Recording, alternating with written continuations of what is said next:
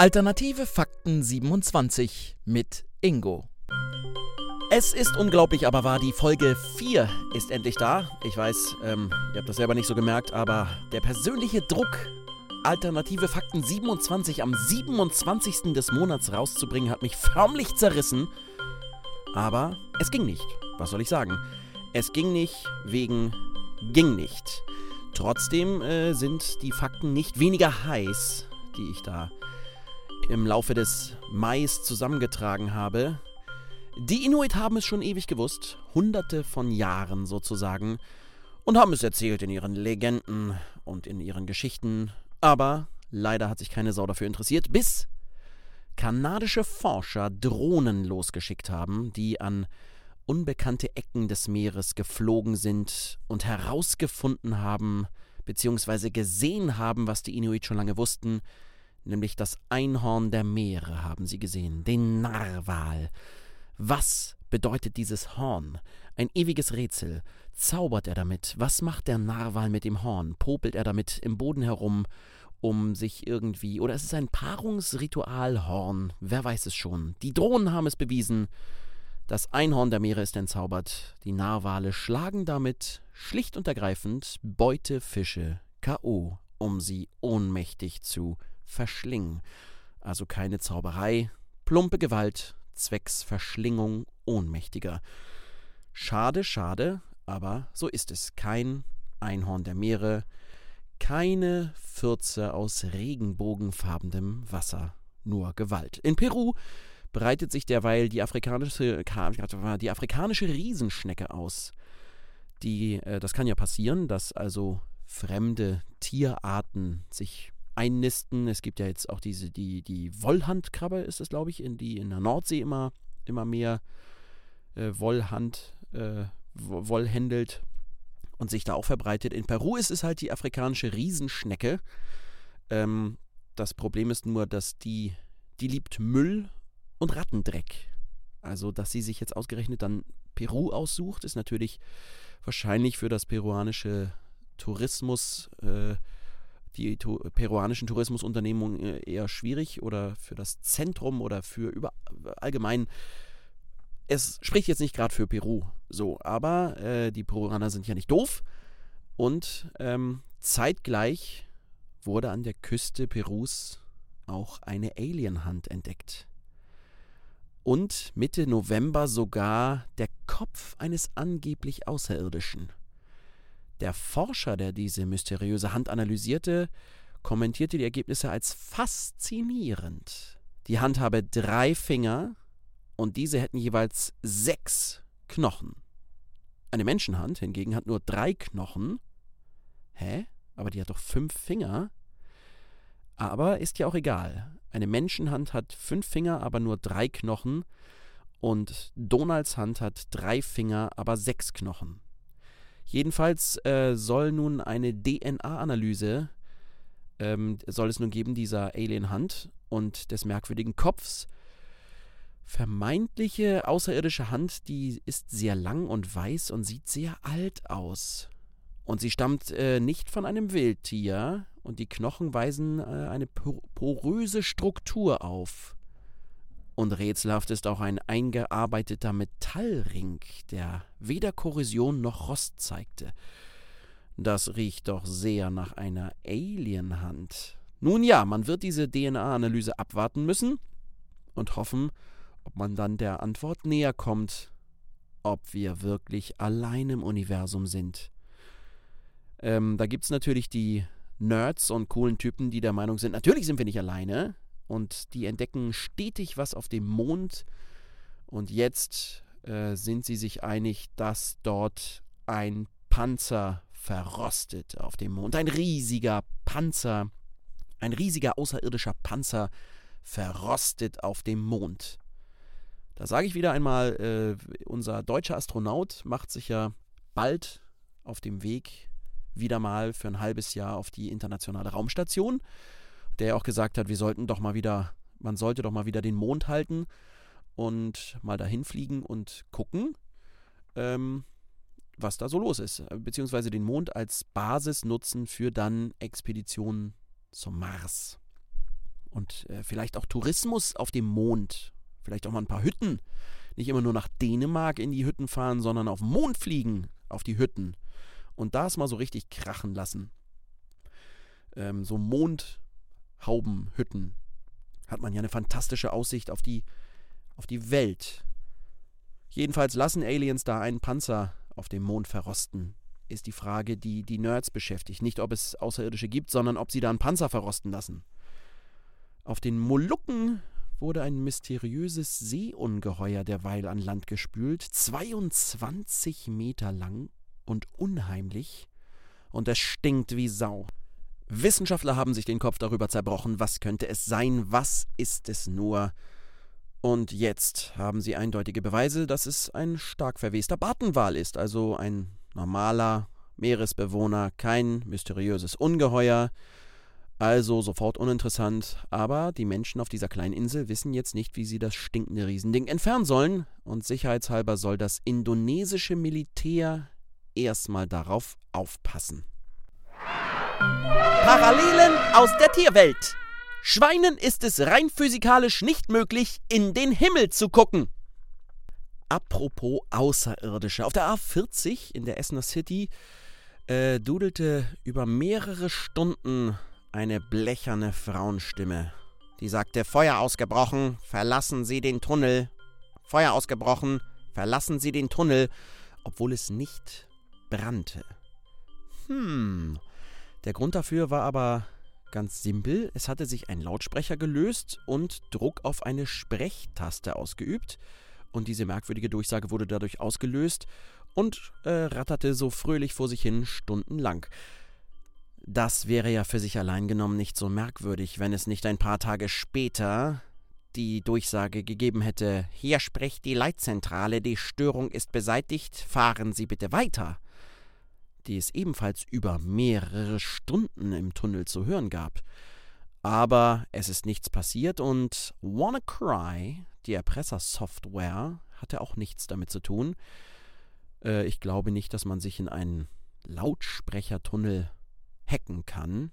Es ist ja ein rein mechanisches Problem gewesen, aber äh, da mag ich mich belehren lassen. Jedenfalls vorerst gab es Entwarnung und dann nochmal die doppelte Entwarnung. Fahren Sie einfach weiter, es gibt nichts zu sehen. Dem ist aber gar nicht so, denn es entwickeln sich neue Trends. Und wenn es neue Trends gibt, gibt es immer was zu sehen. Also jetzt vielleicht nicht im, im äh, Autotunnel, obwohl, da komme ich gleich zu, ähm, es hat schon auch mit Autos zu tun. Aber der erste neue Trend ist Pussy Slapping. Ein Trend, der sich äh, im Internet verbreitet. Es gibt Pussy Slapping Challenges. Und wie hat man sich das vorzustellen? Da sind enthemmte jugendliche Mädchen, die sich gegenseitig auf die Pussy slappen. Das ist eigentlich das gute alte Ich hau dir in eine Eierspiel, äh, was jeder Junge spielt oder auch manchmal schon etwas älterer Junge oder wie auch immer, das lustige Auf den Sack geklopfe, spielen jetzt auch die Mädchen.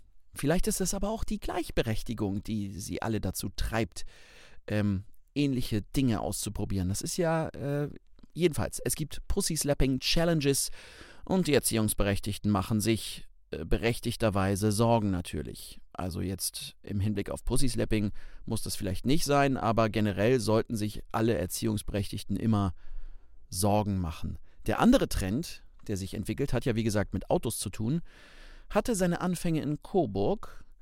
Und äh, wenn das nur in Coburg vorgekommen wäre, wäre es ja nur so ein Zwischenfall. Aber selbiges ereignete sich auch in Erfurt. Also ist das ein Trend? Waren die vielleicht via Twitter oder WhatsApp oder sowas verbunden?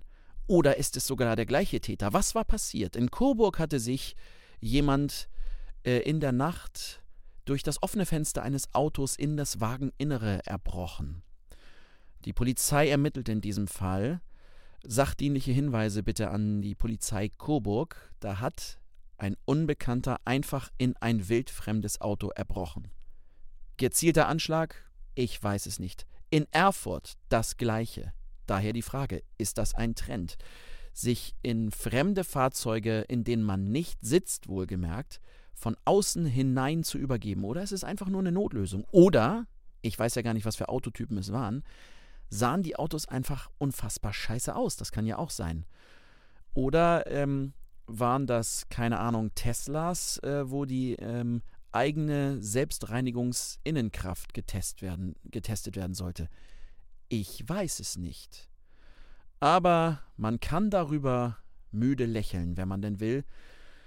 Es sei denn, man ist George Washington. Denn falls auch ihr euch schon immer mal gefragt habt, warum äh, der erste Präsident der Vereinigten Staaten von Amerika nie äh, lächelt auf diesem äh, bekannten Gemälde von ihm, äh, was auch auf dem 1-Dollarschein ja, im Übrigen zu sehen ist. Ähm, er hatte keine Zähne. Es wurde immer lanciert, er hat ein Holzgebiss, aber das ist gar nicht äh, richtig. Er hatte nicht nur ein Gebiss, sondern insgesamt vier Gebisse. Aus Nilpferdhorn, aus Blei, aus Menschenzähnen und Tierzähnen. Unter anderem auch Eselzähne dabei. Und wenn ich Eselzähne in der Fresse hätte, würde ich wahrscheinlich auch nicht lächeln. Dann vielleicht lieber mit Holzgebiss. Aber er hatte kein Holzgebiss. Parallelen aus der Tierwelt. Eine Kakerlake kann bis zu einer Woche ohne ihren Kopf überleben. Der Pott ist wieder da. Endlich ist der Pott wieder da. Jeder hat sich gefragt, wo ist der Pott? Verdammt nochmal, wo ist der Pott? Hast du ihn? Nein, ich habe ihn auch nicht. Was war geschehen? Der Württembergische Fußballverband hat auch einen Pokal, und zwar einen 15.000 Euro teuren Pokal. Und den hat, haben sich die Sportfreunde Dorfmerkingen aus dem Ostalbkreis gesichert und sind vor lauter Freude nach Malle gefahren und haben natürlich diesen Pott mitgenommen. Und dann haben die Sportfreunde dort richtig Gas gegeben und dann ist unter vollkommen mysteriösen Umständen dieser Pokal in einer mallorquinischen Großraum-Open-Air-Disco einfach verschwunden. Ich meine, wie kann das passieren? Vielleicht, weil der Pott ähnlich aussah wie die ganzen Sangria-Eimer, die da rumstanden, und vielleicht wurde er einfach abgeräumt. Er wurde vielleicht einfach abgeräumt. Jedenfalls ist er wieder da, aber wie genau er wiedergekommen ist zu den Sportfreunden, das wollten, will der Verbandsligist noch nicht sagen, weil der Medienrummel einfach zu groß noch ist. Da wollen sie erstmal noch ein bisschen Gras über die Sache wachsen lassen, weil sich ja einfach alle dazu äußern wollten. Jedenfalls, Gott sei Dank ist der Pott wieder da. Wir bleiben beim Sport und ein Weltrekord, ein Weltrekord ist zu vermelden und zwar von Michael Jordan. Michael Jordan ähm, hat abermals einen Weltrekord geschafft und zwar hat er ähm, nicht er selber, glaube ich, aber gebrauchte Schuhe von Michael Jordan die er 1984 getragen hat. Da hofft man natürlich, dass die ordnungsgemäß im Tiefkühlschrank oder sonst wo gelagert wurden. Jedenfalls 1984 ähm, äh, bei dem, beim Finalspiel gegen Spanien, bei der, bei der Olympiade in LA, diese Schuhe von Michael Jordan mit seinem Original Michael Jordan Fußgeruch noch da drin, die mag man dann ja auch gar nicht anziehen. Die kann man sicher, muss man sicher dann eigentlich in eine in eine Duftvitrine stellen. Eine Vitrine mit Löchern drin, wo man dann irgendwie, wenn man still in seiner äh, gemütlichen Wohnzimmerecke sitzt und sagt, was riecht denn hier so? Dann kann man sagen, ja, das ist der Original Michael Jordan Olympiaschweiß von seinen Füßen. Der Weltrekord an dem Ganzen ist jedenfalls der Preis, nämlich schlappe 190.000 Dollar hat jemand dafür bezahlt. Muss man auch erstmal haben. Beim Kopf gegen die Wand schlagen verbraucht man 150 Kalorien, das muss man sich mal vorstellen. Naja, wie auch immer. Und Queen, Queen äh, macht jetzt auch andere Sachen. Ähm, ist ja so, dass die, dass die jetzt mit, äh, nachdem Freddy gestorben ist, ist ja alles, ist ja alles nur noch so ein müder Abklatsch, nicht? Deswegen hat sich Brian May, äh, ein großer Fan der Gesellschaftsspiele, jetzt dazu durchgerungen, mit seinen Queen-Band-Kollegen mehr als anderthalb Jahre an einer eigenen Monopoly Edition zu arbeiten. Es ist nur ein Spiel, aber was für ein Spiel, sagt der mittlerweile 69-Jährige in einem Werbevideo für die Monopoly Queen Sonderedition. Wenn man es spielt, soll man sich fühlen wie auf Tour. Du bist mit der Band unterwegs, hast Erfolge und all die Meilensteine passieren auch dir. Also ich finde, das klingt wirklich so, als sollte man sich das unbedingt holen. Die Bahnhöfe in diesem Spiel sind die großen Hit-Alben der, der Band. Und statt eines Hotels wird, Achtung, Achtung, eine Bühne gebaut.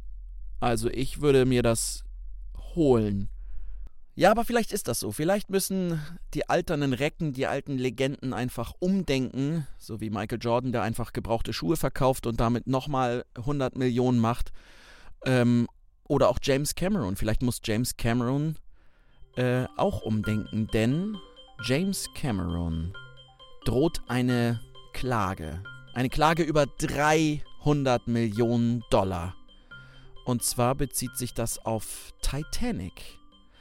Ein Mr. Cummings, ein sympathischer Amerikaner, hat nämlich jetzt, schlappe 20 Jahre später, rausgefunden, dass die Geschichte von Rose und, wie heißt er, James oder sowas, von den beiden Liebenden aus der Titanic, ähm, von der Titanic, seiner Familiengeschichte entspricht.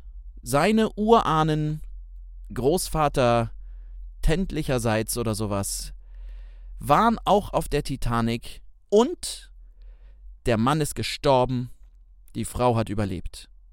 Es ist quasi exakt das, was bei Titanic passiert ist in dem Film, ist seinen Urgroßeltern ähm, passiert. Und James Cameron hat diese Geschichte aufgeschnappt, seiner Meinung nach, irgendwo in einem Café, als er neben dem saß und er darüber erzählt hat und hat daraus dann Titanic gebastelt. Und das soll dem James jetzt mal schlappe 300 Millionen Euro wert sein. Immerhin hat er sich einfach eine höchst intime Familiengeschichte gestohlen, wo, wo zwei auf einem untergehenden Schiff sind und einer von den beiden stirbt. Hm, 1500 Passagiere waren da an Bord und ich glaube, diese Konstellation, äh, der eine stirbt, der andere überlebt, gab es vielleicht da auch schon mal so. Ich behaupte, es wird schwierig sein, ähm, 300 Millionen Dollar dafür zu bekommen. Aber ich weiß nicht, soll man ihm Glück wünschen oder nicht, denn äh, wenn die Klage durchkommt, dann äh, steht ja die nächste Klage ins Haus bezüglich Avatar. Da sind ja also einige betroffen von. Ich glaube, da kann ich mir auch was draus, draus zwirbeln. Denn ich habe auch schon mal geträumt, dass ich irgendwie äh, ein, ein komisches Viech bin, auch bevor Avatar rauskam. Und da bin ich dann schon der Meinung, da habe ich morgens so ein paar Drähte äh, in meinem Bett gefunden, wenn da mal nicht der, der Mr. Cameron dran war, um, um meine Träume abzuzapfen. Da bin ich mir ziemlich, ziemlich sicher. Parallelen aus der Tierwelt. Einige Elefanten bleiben nach ihrem Tod einfach stehen. In Bayern hat ein Mann dafür gesorgt, dass das Wort triebgesteuert eine neue qualitative Tiefe bekommt. Ähm, ein 58-Jähriger habe, weil er ein bisschen Spaß haben wollte, Viagra mit einigen Bieren eingenommen, auf einem Parkplatz noch stehend, um dann schnellstens ins Bordell zu heizen, um ein bisschen Spaß zu haben. Soweit so gut, aber beim Ausparken war er anscheinend so abgelenkt oder so oder, oder so blutleer im Hirn, dass er einfach mal ein paar Autos ange Achtung Witz angebumst hat, ähm, die dann äh, und dann begann er einfach Unfallflucht, ist einfach abgehauen weil er gedacht hat, scheiße, egal, ich muss los. Und ist sofort ins Bordell geheizt und da hat ihn dann leider vor Vollzug von allem die Polizei geschnappt und den schon bezahlten Liebeslohn hat er nicht zurückbekommen.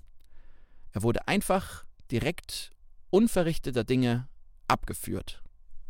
Vielleicht sollte er einfach aus Bayern wegziehen und nach Liverpool ziehen, denn da sind oben ohne Verkäuferin legal.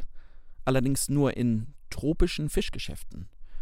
Aber das ist für ihn als, als Bayer wahrscheinlich ähm, nicht so interessant. Auf jeden Fall sollte er nicht nach Hongkong ziehen, denn in Hongkong ist es einer betrogenen Ehefrau erlaubt, ihren untreuen Ehemann zu töten. Aber sie darf das nur mit ihren bloßen Händen machen. Das ist soweit schon mal so gut, aber auf der anderen Seite darf die Geliebte des untreuen Ehemannes in jeder gewünschten Art und Weise getötet werden. Darf, da, die Frau darf erst den Mann erwürgen oder erschlagen oder sowas. Und wenn sie dann kraftlos und ermattet da niederliegt, dann kann sie einfach mit der Kettensäge der Geliebten äh, den Kopf absägen.